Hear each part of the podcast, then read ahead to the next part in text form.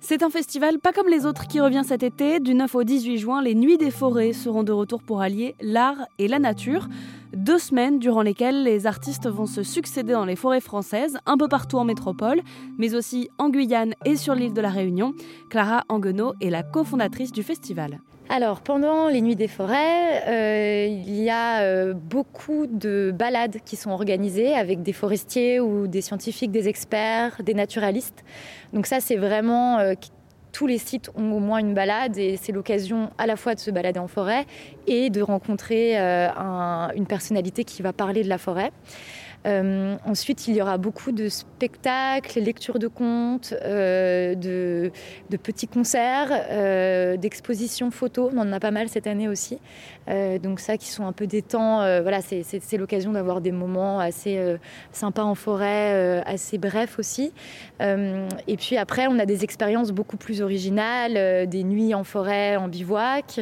on peut avoir voilà, des expériences un peu plus longues, des, hum, constructions de camps avec des scouts euh, voilà, des, expériences un peu plus immersives qui vont durer toute une journée, parfois une nuit, parfois même euh, un week-end.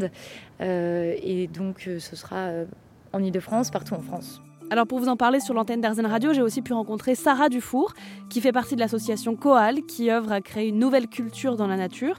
Durant ces nuits des forêts, elle fait partie de l'équipe en charge de la programmation du site de Fontainebleau en Ile-de-France une, programmation foisonnante euh, pendant ces, deux semaines quand même euh, à l'échelle nationale, mais c'est vrai que Fontainebleau sera un grand site. Et donc on retrouvera euh, des plasticiens comme Laurent Tixador, qui est un artiste bricoleur extraordinaire et qui va créer avec les éléments naturels, faire tout un parcours sonore fait avec des, fours acoustiques, des, bois, créer voilà, toute une, un nouvel instrumentarium euh, créé à partir des éléments de la nature. Il y aura aussi Stéphane Guérand qui va faire une proposition d'exposition nocturne. Euh, qu'il a été, euh, il a été très inspiré par euh, la forte résonance vibratoire des roches de Fontainebleau et a voulu créer comme ça une, une, installation lumineuse, bioluminescente, voilà, pour créer et poétique aussi, avec voilà, en résonance aussi à la à l'histoire géologique, au temps profond de cette histoire de Fontainebleau, qui, comme chacun sait, dans beaucoup de forêts, ici avant, il y avait la mer. Après, c'est vrai que ça fait peur à certains parce qu'il faut pouvoir se confronter à cette beauté, à cette magnificence des grands arbres, de, euh, cet environnement qui n'est pas l'espace de la galerie avec des murs blancs, l'espace du musée aussi, ou le, la salle de théâtre où on peut tout maîtriser, etc.